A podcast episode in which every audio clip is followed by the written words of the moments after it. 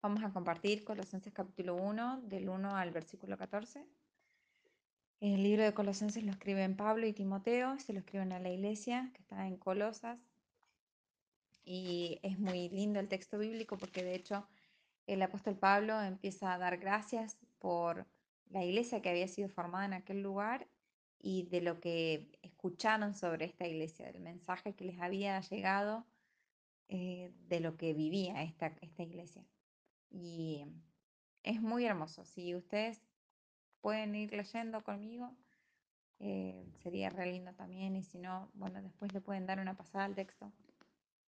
Dice el apóstol Pablo en el versículo 3, siempre dando, siempre orando por vosotros, damos gracias al Dios, Padre de nuestro Señor Jesús, habiendo oído de su fe en Cristo Jesús y del amor que tienen a todos los santos, a causa de la esperanza que les está guardada en los cielos de la cual ya han oído por la palabra verdadera del Evangelio que ha llegado hasta vosotros, así como a todo el mundo, y lleva fruto y crece también en vosotros, desde el día que habéis oído y conocisteis la gracia de Dios en verdad, como lo han aprendido de Epafras, nuestro consiervo amado, que es un fiel ministro de Cristo para vosotros, quien también nos ha declarado su amor en el Espíritu.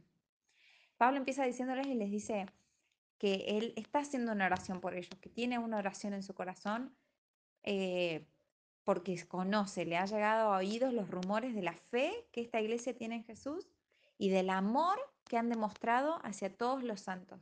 Miren el, nexo. Primero empezamos con que ellos tienen una fe hacia Cristo y esa fe se había demostrado en amor hacia las personas que estaban alrededor, hacia los otros santos.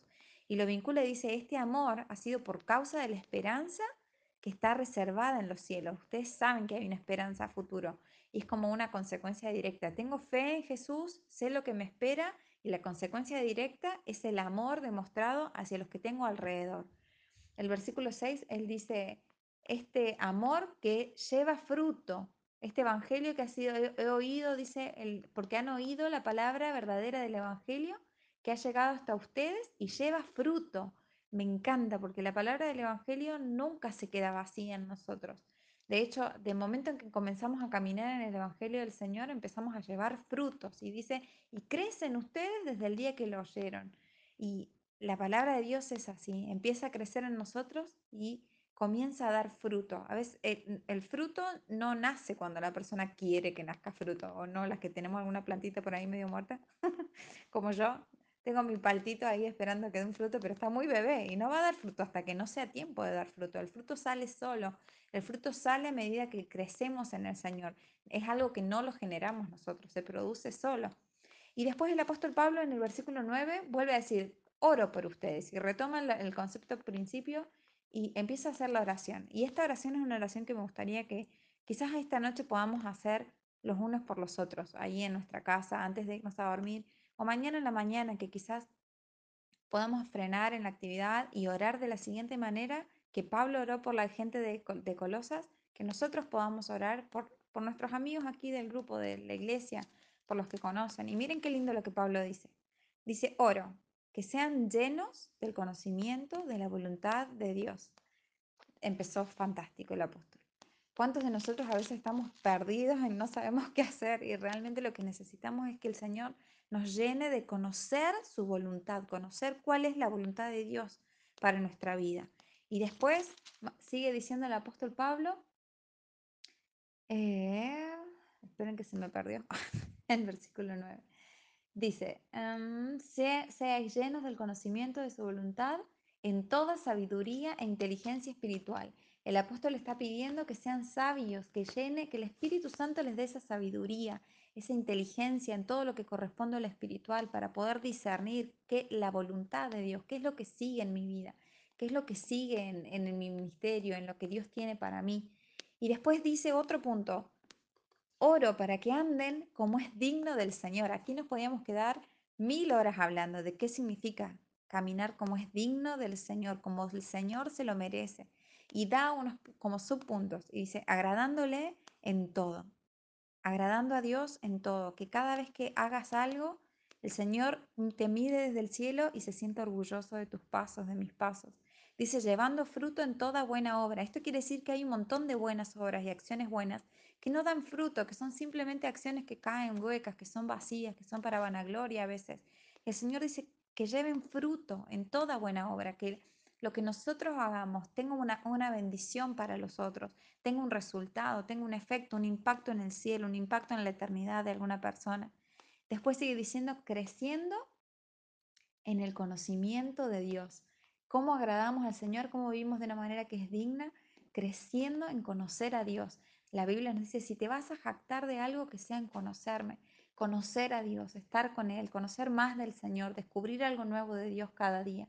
El versículo 11 dice, oro para que sean fortalecidos con todo poder y no con cualquier poder. El Señor no está pidiendo que, eh, el apóstol Pablo no está pidiendo que los colosenses sean solamente con una fuercecita, no, él dice que sean fortalecidos con un poder según el poder de la potencia de la gloria de Cristo. Es como un megapoder. que esta fortaleza que viene del Señor nos llene, nos inunde.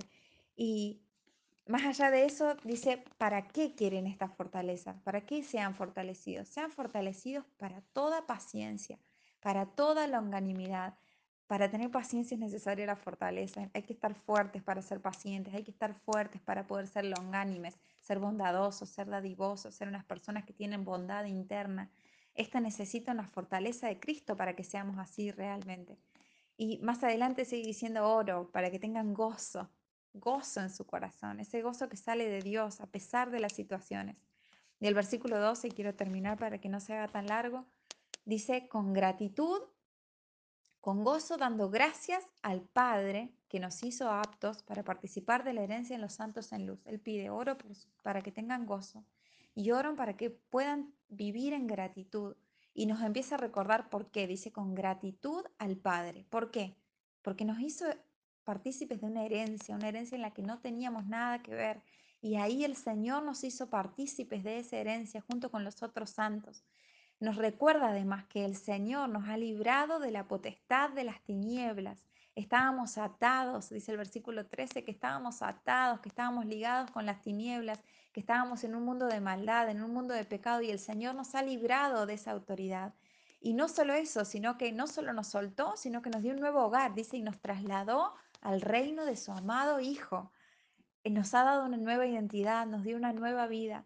Y finalmente nos recuerda qué hizo este Hijo por nosotros, en quien tenemos redención por su sangre. Somos hechos nuevos, somos redimidos. Teníamos una deuda, estábamos hechos esclavos y de pronto alguien pagó nuestra deuda, alguien pagó nuestro precio para ser redimidos, para ser comprados nuevamente, comprados por sangre.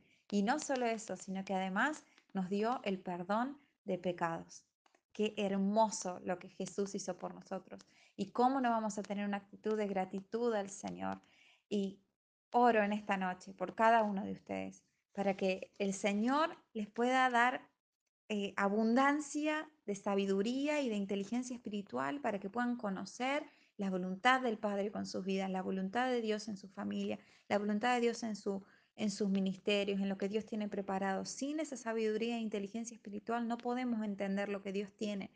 Que para que podamos caminar y vivir como es digno del Señor, que el Señor nos mire y sonría y diga, esa es mi hija, ese es mi hijo, estoy orgulloso de verlo caminar, para que podamos estar fortalecidos en el Señor y que en nosotros esa fortaleza que sale del Padre, de esa potencia que hubo en Cristo también, nos haga abundar en paciencia, en bondad, en amor, en longanimidad, en muestras de, amor hacia los demás, que nos inunde el gozo, que el Señor pueda inundarnos con su gozo y que podamos vivir una vida en gratitud a Él por todo lo que ha hecho. Recordemos, volvamos a leer este texto y que finalmente cuando lleguemos al versículo 14, el Señor nos encuentre con un agradecimiento en nuestros labios. Preguntas abiertas para cualquiera que las tenga. El Señor los bendiga, los amamos un montón.